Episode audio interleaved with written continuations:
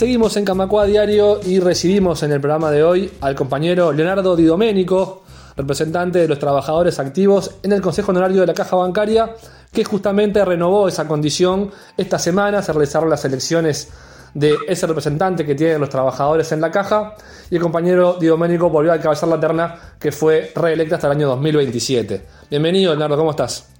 Estoy bien, trabajando en el interior, bajo lluvia torrencial, pero siempre atento a la convocatoria de ustedes. Es, es un gusto comunicarme contigo y con la audiencia. Un placer también para nosotros. Bueno, preguntarte primero un poco desde tus sensaciones o tus sentimientos de, volver a, estar al frente de este cargo que representa a todos los trabajadores del sistema financiero afiliados a la caja eh, por tres años más. Eh, un sentimiento de satisfacción por el respaldo que el gremio y la dirección del sindicato nos da para representarlos en el gobierno colegiado de, nuestro Instituto de Seguridad Social, de nuestro Seguro Social, que es la caja bancaria, en donde nuestra función es asumir eh, la representación siguiendo el mandato que el gremio nos ha dado en múltiples instancias soberanas y velar por los principios fundamentales de la seguridad social del gremio, ¿verdad? Este, para nosotros es, un honor y en ese sentido la renovación de la confianza es, un, un estímulo enorme para seguir adelante y enfrentar desafíos gigantescos que tiene nuestra caja en el futuro, ¿verdad? Así que, por un lado, es un sentimiento de satisfacción y por otro lado, es un sentimiento de, renovación de compromisos políticos e, e, institucionales. Bien, hablabas de desafíos grandes que se vienen en este periodo. Justamente hoy comienza a regir una, una nueva ley para la caja. ¿Qué, ¿Cuáles son los principales desafíos que, que avisorás en este futuro cercano? Bien, eh, nosotros ya hemos encuadrado nuestra visión política, lo que significó la consagración de la ley 20.208. En, en esencia es la ley que permite mantener vivo en, el tiempo nuestro seguro social. Hemos hablado de las contrapartidas de carácter material que ha asumido el gremio y que han tenido que asumir las empresas para que esto acontezca. Recordar que la salida de esta situación financiera crítica al fondo jubilatorio no le cuesta un peso a la ciudadanía, no hay, no hay ningún cargo a las rentas generales del país. Y una vez definido el marco normativo, viene por delante la, aplicación del mismo, en donde no solo hay aspectos de carácter político, no solo hay aspectos de carácter administrativo y técnico que poner en práctica, que bajar a tierra y ejecutar, sino también hay que mantener viva eh, la, estructura orgánica del instituto en lo que hace a su funcionamiento cotidiano, en donde no solo tenemos que aplicar la nueva carta orgánica a la caja, sino también eh, algunos elementos normativos que vienen asociados con la reforma general.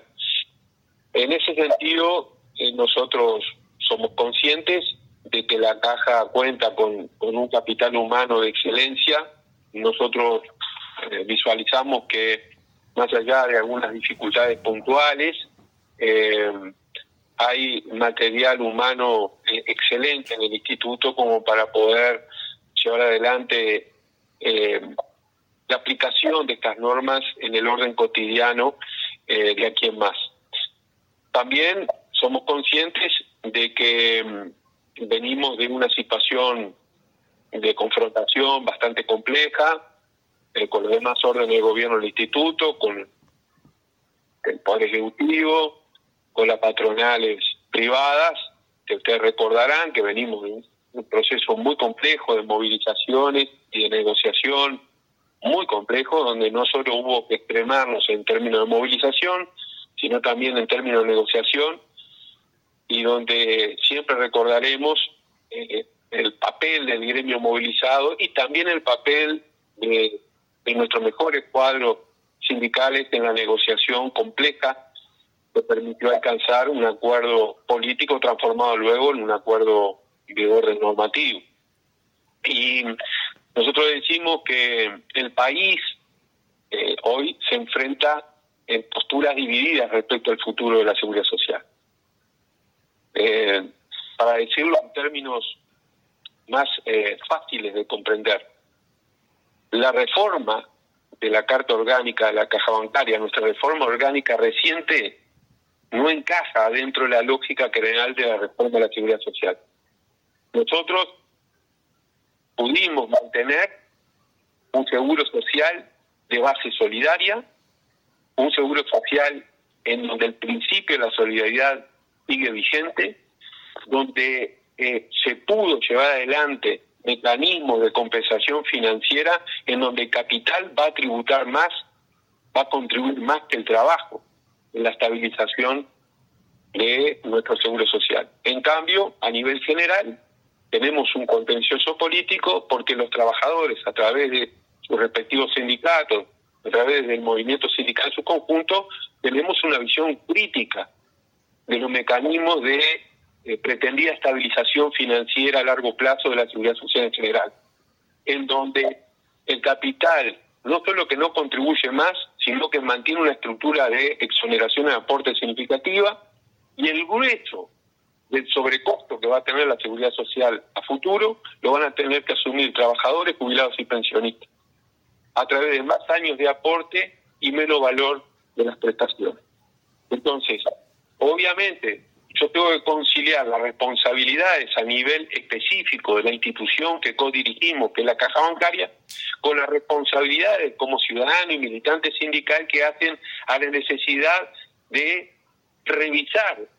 en los aspectos más regresivos los contenidos de la ley 20.130, es decir, de la última reforma previsional que ha tenido el país. Y como todos saben, en Uruguay tiene ciclos políticos, nosotros estamos próximos al cierre de la actual administración, tenemos firmes expectativas que la próxima administración eh, establezca mecanismos alternativos a lo que hemos tenido hasta el presente de la administración que ya va cerrando su ciclo de gobierno, en cuanto a un verdadero diálogo social en donde las fuerzas eh, vivas que movilizan al país en términos de producción, en términos de trabajo, tengamos mayor incidencia en las decisiones políticas y técnicas para una seguridad social sustentable, no solo desde el punto de vista financiero, sino desde el punto de vista humano a largo plazo. Entonces, eh, eh, los desafíos se multiplican no solo en el orden interno, en el orden institucional caja bancaria exclusivamente, sino que se, multiplican en el continente mayor, que es la seguridad social en general. Entonces, eh, para nosotros, y que ya llevamos unos algunos años en esta en esta responsabilidad sindical de primer orden, afrontaremos este nuevo periodo de gobierno de la Caja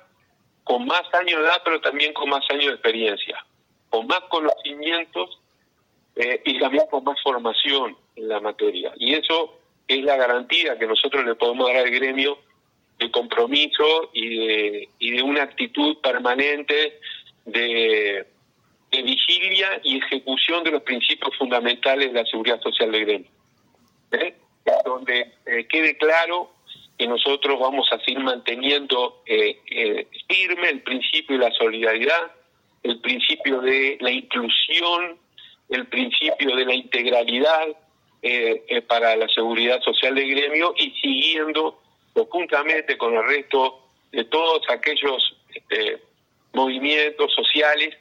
y políticos que estamos a favor de una seguridad social de base solidaria, con la eliminación del régimen eh, absolutamente eh, insano de, del ahorro eh, a través de la SAFAP, es entonces este un futuro cargado de desafíos. Clarísimo. Te hago una última, Leonardo, que es vincular estos desafíos que decís con lo resuelto recientemente por la Asamblea Nacional de Delegados, por la AND, que aprobó y valoró positivamente lo actuado por, por todo AEU, la fórmula alcanzada para la caja bancaria, y se fijó ciertas eh, líneas programáticas o ejes temáticos, eh, por ejemplo, bueno, defender el empleo, que es una consigna histórica de AEU, ampliar la masa afiliatoria. ¿Cómo se vincula todo eso con el futuro de la caja?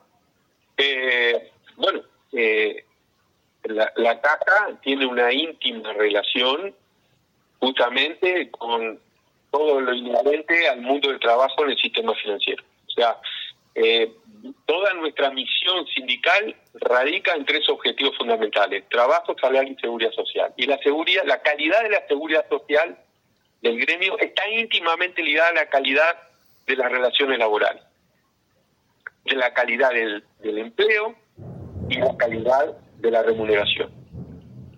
La historia de la caja bancaria es la historia de la lucha del gremio por salario y por, por trabajo, por trabajo salario. Y eso es lo que nos ha permitido tener la fortaleza en cuanto a definiciones políticas y capacidad política de poder mantener vivo un seguro social solidario como el de la caja bancaria. Los desafíos hacia adelante tienen que ver básicamente con los cambios que se están dando dentro del mismo modo de producción en las empresas financieras, dentro del mismo modo de producción capitalista, se están dando cambios en las características del empleo, en las características institucionales del sistema financiero, en las características instrumentales del negocio financiero, ya sea mediación e intermediación financiera. Eh, un trabajo muy interesante del CIME, del CIME en el 2019 establecía que el 75% de los perfiles laborales que existían en aquel entonces y todavía existen en el sistema financiero eran pasibles de ser este, sustituidos por tecnología. Se podría prescindir en, ese, en estos perfiles laborales de la presencia de un trabajador de carne y hueso y ser sustituido por tecnología. Entonces, nosotros tenemos claro que desde el punto de vista tecnológico, y eso está en las resoluciones de la última ND, bajo el mismo principio de acumulación de capital, las empresas tienden a incorporar tecnología para establecer un desplazamiento de la mano de obra y abaratar la estructura de costos, variabilizar el factor mano de obra en términos de costos. Entonces, obviamente, nosotros no tenemos una definición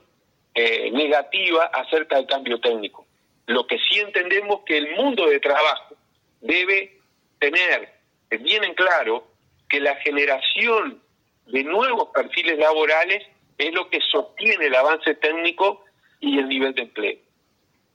Si, no, si nosotros no entendemos eso, vamos a estar en dificultades, porque justamente la actividad financiera es la que más eh, eh, eh, tecnología invierte en cuanto a la simplificación del proceso de abaratamiento de costos. Entonces, aparte de todo el capítulo de análisis de la plusvalía y cómo va ido evolucionando a lo largo del tiempo, tenemos que entender, sobre todo nuestro, nuestro recambio generacional del sindicato, el desafío número uno es entender la realidad institucional, instrumental del sistema financiero a nivel local e internacional, de cómo se va dando el cambio técnico, cómo afecta el cambio técnico en la relación capital-trabajo en el sistema financiero y obviamente en el marco, el, marco regulatorio de las relaciones laborales. Hay que estudiar mucho, hay que comprender muy bien la realidad, hacia dónde va el negocio financiero en el mundo, en esas dos vertientes, institucional e instrumental, para poder el sindicato estar a la altura de las circunstancias y mantener viva la defensa del trabajo de calidad, la remuneración y la seguridad social acorde. La PCT, es decir, la prestación complementaria patronal en nuestro instituto y el paratributo que se crea con eh, eh, una contribución a partir de la evolución del depósito en los bancos, lo que refleja es que el volumen de negocios, es decir, el nivel de actividad de las empresas de intermediación y de mediación financiera ha crecido, los márgenes de contribución de la mano de obra han crecido en las empresas con menos personas. Eso, lo, hay que entenderlo, que hay que asumirlo como un proceso de acumulación lógico de capitalismo en esta etapa de la historia. Y por lo tanto, el recambio generacional del sindicato, las nuevas generaciones que se pliegan a la lucha sindical y a la búsqueda del ejercicio de la dirección sindical tiene que comprender a cabalidad este proceso. Y nosotros estamos tranquilos que hemos detectado en nuestra organización sindical compañeras y compañeros jóvenes que entienden dónde está la clave de la función sindical a futuro. De lo contrario, si no hay eh, este, organización sindical que entienda la realidad y que genere alternativas a esos procesos de cambio, eh, vamos a quedar desprotegidos desde el punto de vista laboral, vamos a quedar desprotegidos desde el punto de vista salarial y vamos a quedar por demás desprotegidos en términos de seguridad social. Nosotros que ya estamos grandes, que ya vamos cerrando nuestra vida laboral, este, estamos alentando a los jóvenes del sindicato que eh, eh, más allá de sus perfiles este, agrupacionales o, de corriente de opinión sindical, eh, estrategias de convergencia a nivel de nuestro sindicato a los efectos de poder abordar esos desafíos que tienen que ver con el empleo, con el salario y la seguridad social a futuro. Muy bien, muy claro Leonardo, muchas gracias por este rato. Sin duda son desafíos que nos van a tener atentos, así que estaremos en contacto nuevamente. Gracias de vuelta por atendernos, te mandamos un abrazo. Bueno, muchas gracias y, y siempre la orden, que pasen bien. Comunicate con Radio Camacua. Escribinos al WhatsApp 092 80 26 40.